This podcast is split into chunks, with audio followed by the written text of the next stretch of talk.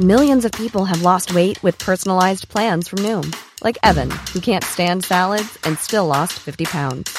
Salads, generally, for most people, are the easy button, right? For me, that wasn't an option. I never really was a salad guy. That's just not who I am. But Noom worked for me. Get your personalized plan today at Noom.com. Real Noom user compensated to provide their story. In four weeks, the typical Noom user can expect to lose one to two pounds per week. Individual results may vary. Life is full of awesome what ifs, and some not so much, like unexpected medical costs. That's why United Healthcare provides Health Protector Guard fixed indemnity insurance plans to supplement your primary plan and help manage out of pocket costs. Learn more at uh1.com. Ryan Reynolds here from Mint Mobile. With the price of just about everything going up during inflation, we thought we'd bring our prices down. So to help us, we brought in a reverse auctioneer, which is apparently a thing. Mint Mobile unlimited premium wireless. Ready to get 30, 30, bit to get 30, bit to get 20, 20, 20, bit to get 20, 20, bit to get 15, 15, 15, 15 just 15 bucks a month. So, Give it a try at mintmobile.com slash switch. $45 upfront for three months plus taxes and fees. Promo rate for new customers for limited time. Unlimited more than 40 gigabytes per month. Slows. Full terms at mintmobile.com. Se han dado situaciones inéditas eh, o increíbles. Por caso quiero decir que se acabara la merluza. No me digas que merluza, no maricusa, que yo sí como merluza. No me digas que merluza. Bienvenidos a Se acabó la merluza, una relación de datos históricos inútiles que se conjuran para tramar alguna verdad. Con Jorge Tezán y un equipo que aún no se encuentra no se encuentra. Hoy presentamos Comandante Andresito, yerba no hay. La historia argentina es la historia de Buenos Aires. Ustedes fíjense que a medida que el mapa se va consolidando, para bien o para mal, a medida en que nos vamos adentrando en el conservadurismo, dejan de escucharse nombres de provincias y pueblos del interior, de batallas en parajes lejanos, de personajes insólitos, de ciertos heroísmos, para centrarnos en historias de presidentes del fraude y sus sucesores, y lo amenazados que estaban sus mandatos en esas condiciones.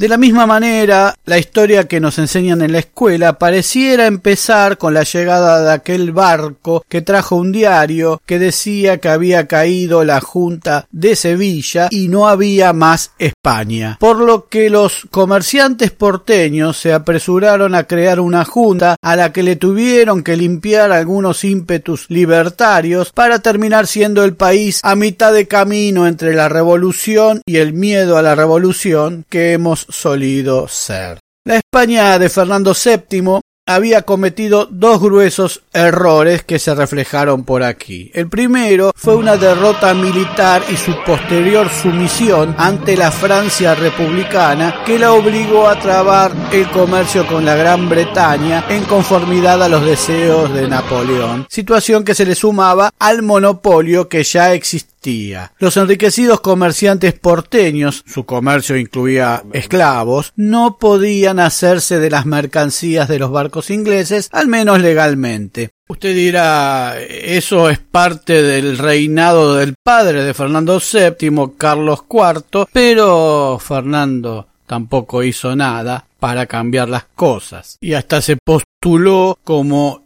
hijo adoptivo de Napoleón.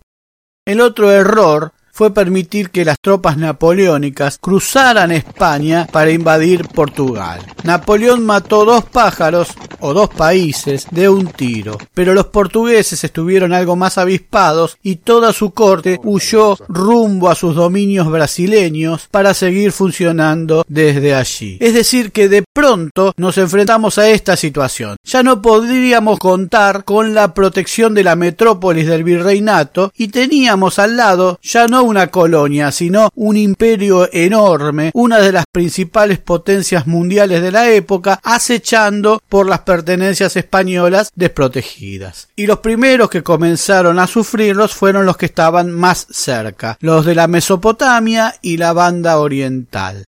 El mismo año que nació San Martín, y no muy lejos de Yapeyú, nació Andrés Huacurari o Guasurari, Andresito. Dicen que en Santo Tomé, Corrientes, aunque hay documentación hoy que respaldaría la idea de que nació en Sao Borja, hoy territorio del Río Grande do Sul. Brasil. Ambas ciudades están a cada lado del río Uruguay y son lo que ha quedado de las misiones jesuíticas de alguna época. Andresito era guaraní. Cuentan que de no mucha estatura, de piel morena y marcas de viruela en el rostro. Se dice que hacia 1811 traba relación con el gran José Artigas y que Andresito se transforma en una especie de hijo adoptivo del caudillo digamos oriental, aunque le llevaba apenas 14 años. Pero hay quienes postulan, se aventuran aún más, en que se deberían haber conocido desde mucho antes e incluso aseguran que el guaraní no era tan adoptivo de Artigas. Andresito tiene una educación bastante buena en Santo Tomé,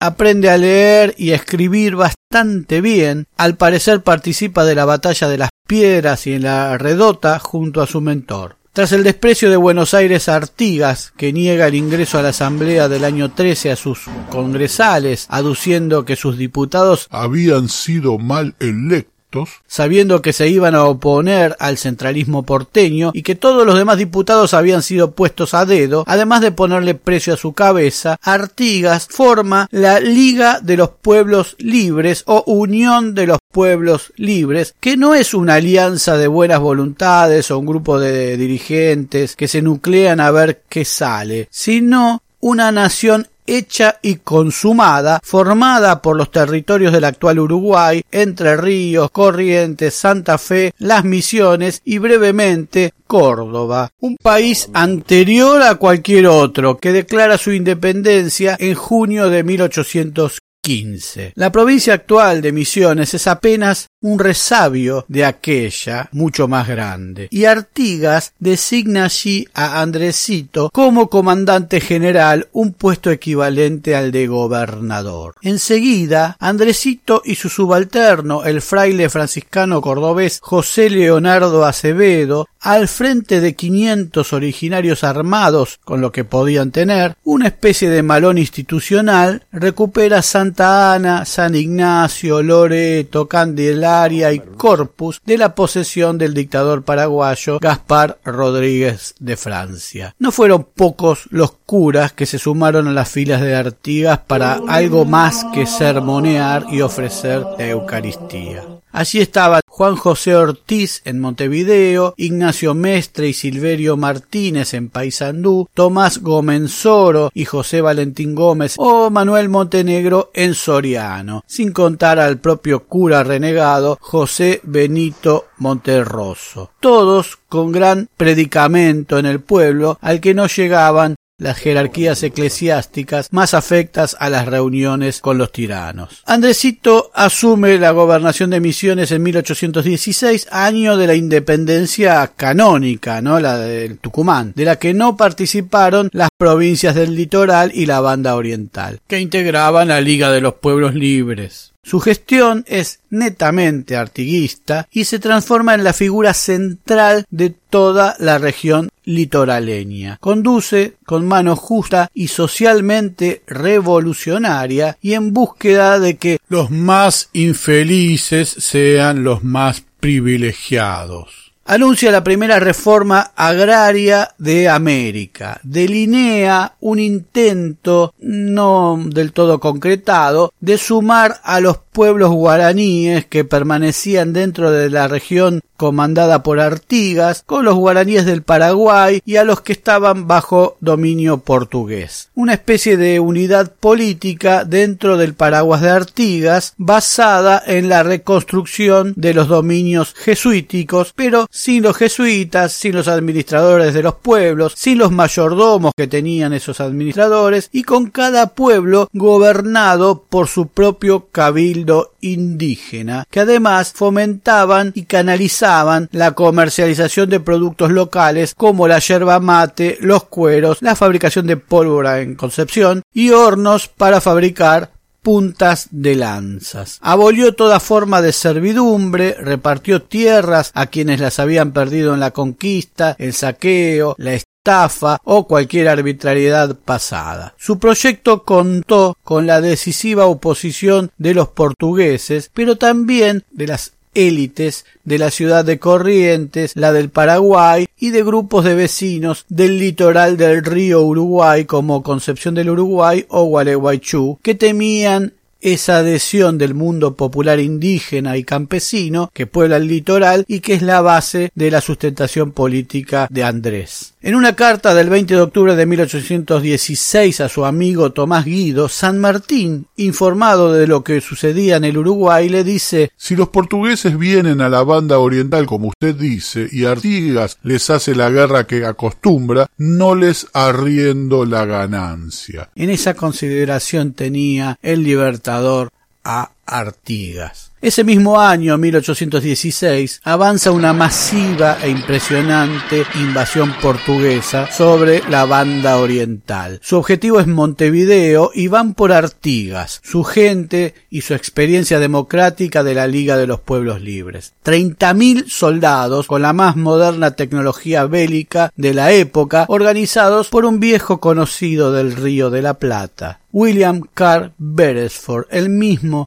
de la primera invasión inglesa, fugaz gobernador durante ese tiempo de Buenos Aires y ahora contratado por la corte del Río para comandar el ejército. Dicen que no participa en el campo de batalla por una especie de juramento que había arreglado con Liniers por el que no volvería a tomar las armas en contra de los españoles. Pero al mando del general portugués Carlos Federico Lecor caen las misiones orientales de San Borja, San Luis, San Miguel, San Nicolás, Santo Ángel y San Lorenzo. Andresito reacciona y el 12 de septiembre, al mando de mil soldados en varios pelotones, cruza el río Uruguay por Itaquí y en Sao Joao Belio y Rincón de la Cruz derrota a 300 portugueses. Esto le permite avanzar a Sao Borja y sitiarla el 21 de septiembre. El ejército originario ya suma unos 2.500 hombres, pero Andresito no quiere atacar el pueblo por temor a que los portugueses dañaran a la población local. Esto le dio tiempo al enemigo que se rearmó, recibió refuerzos y pudo derrotarlo. Buenos Aires instigaba a las acciones de los portugueses. Noten que el Congreso de Tucumán, siempre temeroso de recibir el asedio realista español desde el Alto Perú, al punto que terminó por trasladarse a Buenos Aires por este motivo, no ve como preocupante el ingreso portugués al territorio oriental, cerca de donde ellos mismos se dirigían a sesionar, tal vez por tener la tranquilidad de que no iban a ser agredidos. El propio Congreso, en pleno traslado, le pedía al directorio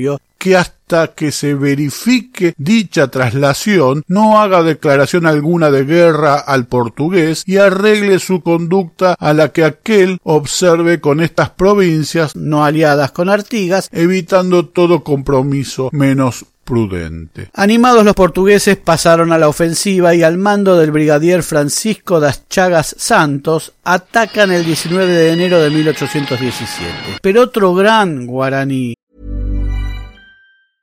A lot can happen in three years, like a chatbot may be your new best friend. But what won't change? Needing health insurance. United Healthcare Tri Term Medical Plans, underwritten by Golden Rule Insurance Company, offer flexible, budget friendly coverage that lasts nearly three years in some states. Learn more at uh1.com. Hiring for your small business? If you're not looking for professionals on LinkedIn, you're looking in the wrong place. That's like looking for your car keys in a fish tank. LinkedIn helps you hire professionals you can't find anywhere else, even those who aren't actively searching for a new job but might be open to the perfect role. In a given month, over 70% of LinkedIn users don't even visit other leading job sites. So start looking in the right place. With LinkedIn, you can hire professionals like a professional. Post your free job on linkedin.com slash achieve today. Un anciano ex aliado de los portugueses, Vicente Tiraparé, es el que logra contenerlos durante el tiempo suficiente como para que Andresito pudiera rearmarse como pudo, replegarse en la cruz y poder retirarse a Yapeyú, la ciudad natal de San Martín, que no es solo un punto muerto una mención efímera en el mapa de la historia. De todas maneras, el avance portugués resulta imparable y terminan por sojuzgar y destruir estos dos pueblos, mientras que en otros frentes habían destrozado Concepción, la misión de Santa María la Mayor, Apóstoles, San Javier, Mártires, San José y San Carlos. Es decir, los invasores saquearon y arrasaron en 450 kilómetros a la redonda unos 10 pueblos de la antigua estructura jesuítica en los territorios de Misiones y Corrientes, entre ellos Yapeyú, cuna del Libertador, para que esos pueblos no pudieran ayudar a Andresito sin que Buenos Aires emitiera reacción alguna. Por el contrario, el oficial naval portugués Luis Barroso Pereira, tras entrevistarse con autoridades porteñas, asegura que parecía que el gobierno de Buenos Aires marchaba de acuerdo con el general Lecor en todo lo que tenía relación con la destrucción de Artigas y nuestra ocupación pacífica. Y Pueyrredón desiste de toda intervención armada.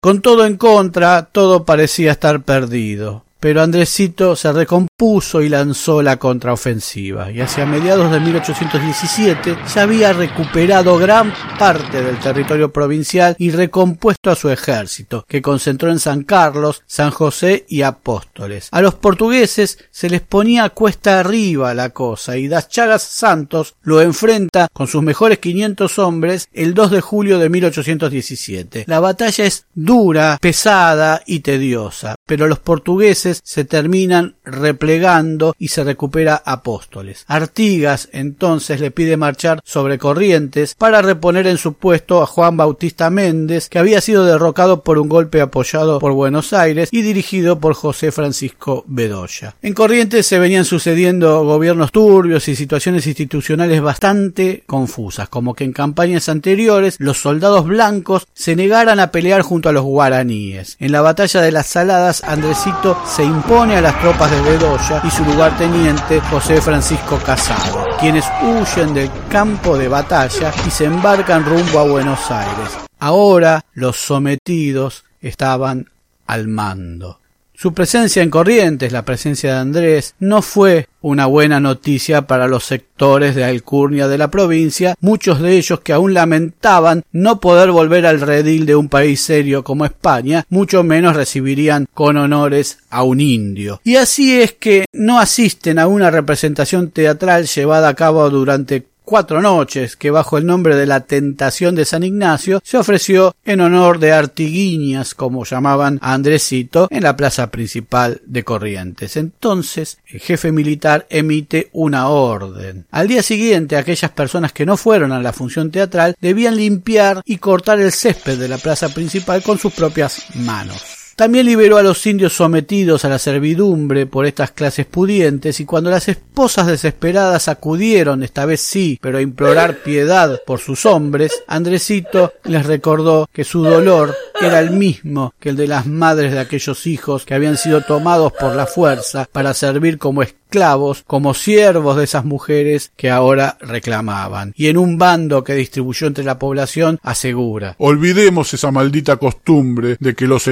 engrandecimientos nacen en la cuna. Pero no todo iba a durar. Andresito volvió a Misiones y la situación de las fuerzas patriotas en la banda oriental se hacía cada vez más difícil, acosadas por portugueses, realistas y las típicas maniobras porteñas. Artigas decide enfrentar la invasión que se aproximaba a Montevideo por tres frentes no demasiado fuertes. Fructuoso Rivera avanzaría por el norte, Artigas lo haría por el centro y Andresito por el sur. Luego en algún punto de Río Grande en busca de expulsar desde allí a los invasores fuera del territorio oriental. Solo Andresito logró su objetivo porque el enemigo logró frenar a Artigas y Fructuoso Rivera pronto se pasaría al bando enemigo. El guaraní cruzó el río Uruguay y a sangre y fuego logró recuperar las misiones orientales. Se hizo fuerte en San Nicolás, obligando a las Chagas Santos a replegarse a Palmeiras. Pero el militar portugués, con fuerzas muy superiores, recuperó las misiones en la decisiva batalla de Itacurubí de junio de 1819. El 28 de junio de 1819, Andresito, herido en batalla, intentó cruzar el río Uruguay por el paso de San Lucas con siete de sus hombres, pero cae en manos de una partida portuguesa que le seguía el rastro.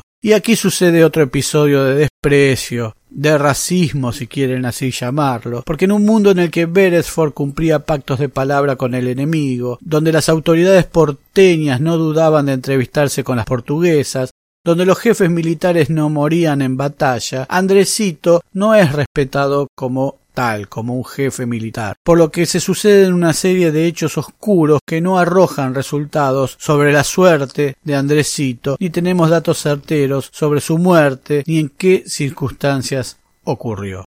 En principio, es remitido a Sao Borja como un delincuente común, donde se sabe que estaba el 30 de junio junto a 243 prisioneros criollos, guaraníes, negros, entre otros. Es trasladado a pie hasta Porto Alegre, a unos 600 kilómetros, y luego por barco a Río de Janeiro. Allí en el barco se reencuentra con el fraile Acevedo, también prisionero, y juntos van a parar a la fortaleza de Santa Cruz. Las cárceles brasileñas están llenas de prisioneros artiguistas y por alguna razón Andresito termina aislado en la lúgubre prisión de Forchi di Lalashi, donde las condiciones de detención no habrían sido las mejores y en cuyos calabozos habría permanecido un año y cuatro meses sin que ni siquiera se le habría era una causa. Bernabé Rivera le escribe a su hermano, el traidor fructuoso, desde aquella prisión, y le dice Somos los únicos que nos contamos un tanto felices en cuanto al tratamiento, pero los demás compañeros no podrán decir esto mismo, principalmente Andresito. Se suceden luego versiones sobre la muerte de Andresito en prisión tras permanecer allí unos meses. Algunos aventuran la idea de que ha sido envenenado. Sin embargo, Nuevos hallazgos han trazado otro posible itinerario sobre los últimos días del guaraní, no menos sufridos. Al parecer, en octubre de 1820 estuvo a punto de ser liberado y aparentemente sacado de la cárcel en horas de la madrugada para que fuera a tramitar a instancias de los portugueses algún tipo de pacto con José Artigas en busca de detener el conflicto. Pero cuando llegaron las noticias de que su padre adoptivo había sido derrotado definitivamente, lo devolvieron al penal. Meses después se abre otra instancia de libertad. En el primer trimestre de 1821, Andresito y otros oficiales artiguistas habrían sido puestos en libertad a condición de que juraran lealtad a la Constitución española de 1812, la llamada PEPA, que había vuelto a tener vigencia en 1820 tras una asonada militar al nuevamente rey Fernando VII. El embajador de España ante la Corte de Río había tramitado las libertades porque aspiraba a que, instaurado un régimen liberal en España, los antiguos caudillos aceptarían volver al régimen colonial. De no ser esto posible, auspiciar un plan de recuperación de las viejas posesiones virreinales españolas mediante una serie de perdones a caudillos que luego repondrían un estadio de rebelión que justificara el envío de naves y ejércitos españoles y la consecuente represión. Y Andresito integró esa nómina. Había que salir de alguna manera, como sea. Sale de prisión en abril de 1821. El 26 de abril firmó junto al resto de los prisioneros liberados una representación de los españoles de ambos mundos y el día 4 de mayo pide dinero al embajador español para confeccionarse ropa para asistir a la jura de la Constitución en la última carta suya que se conoce y allí obtiene un pasaporte con destino al arroyo de la China, hoy Concepción del Uruguay. Los perdonados debían tomar un barco inglés, Francis, que partiría de Río el 17 de junio de 1821. Varios de los liberados zarpan rumbo a la banda oriental, pero Andresito nunca llegó a subir al barco. Nuevamente el destino de Andresito se pierde en las sombras, pero posteriores hallazgos dan cuenta de que el embajador español reclama la libertad del español Andrés Artigas al ministro de guerra portugués el 23 de junio de 1821 porque se encontraba nuevamente preso a raíz de una pequeña riña que tuvo hace tres o cuatro días. Junto a José Domingo Palacios sostiene una pelea con unos soldados ingleses. Finalmente, y tras varias gestiones, es liberado el 6 de julio de 1821, en una ciudad que le es extraña, sin recursos económicos y con sus antiguos compañeros ya embarcados de regreso a casa. Pero Andresito nunca volvió a Misiones. Como su propia historia, su destino se pierde tras esta última liberación. Nadie más supo de él. Sin embargo, en Misiones es el máximo héroe. Hay una enorme estatua, hay escuelas, avenidas, puente, lago, una ciudad que lo recuerdan. Pero Andresito no está. Y tal vez sea más probable que regrese físicamente que del olvido. Lo esperan los sufrimientos del originario, la tierra roja, las injusticias de la vida diaria, lo espera el que sufre por no tener el color de piel normativo. Lo esperan todas esas cosas urgentes que los poderosos nos dicen siempre que pueden esperar. Se acabó la merluza. Muy pronto nuevos capítulos de Se acabó la merluza. Se acabó la merluza es idea, redacción, recopilación y hace lo que puede Jorge Tezán. Muchas gracias.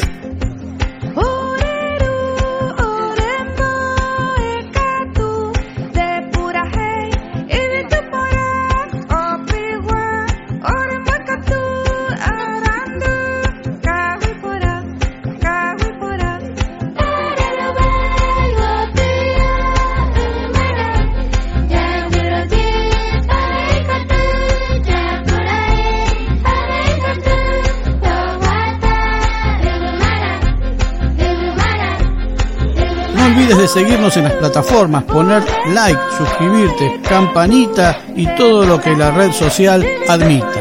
Hasta pronto.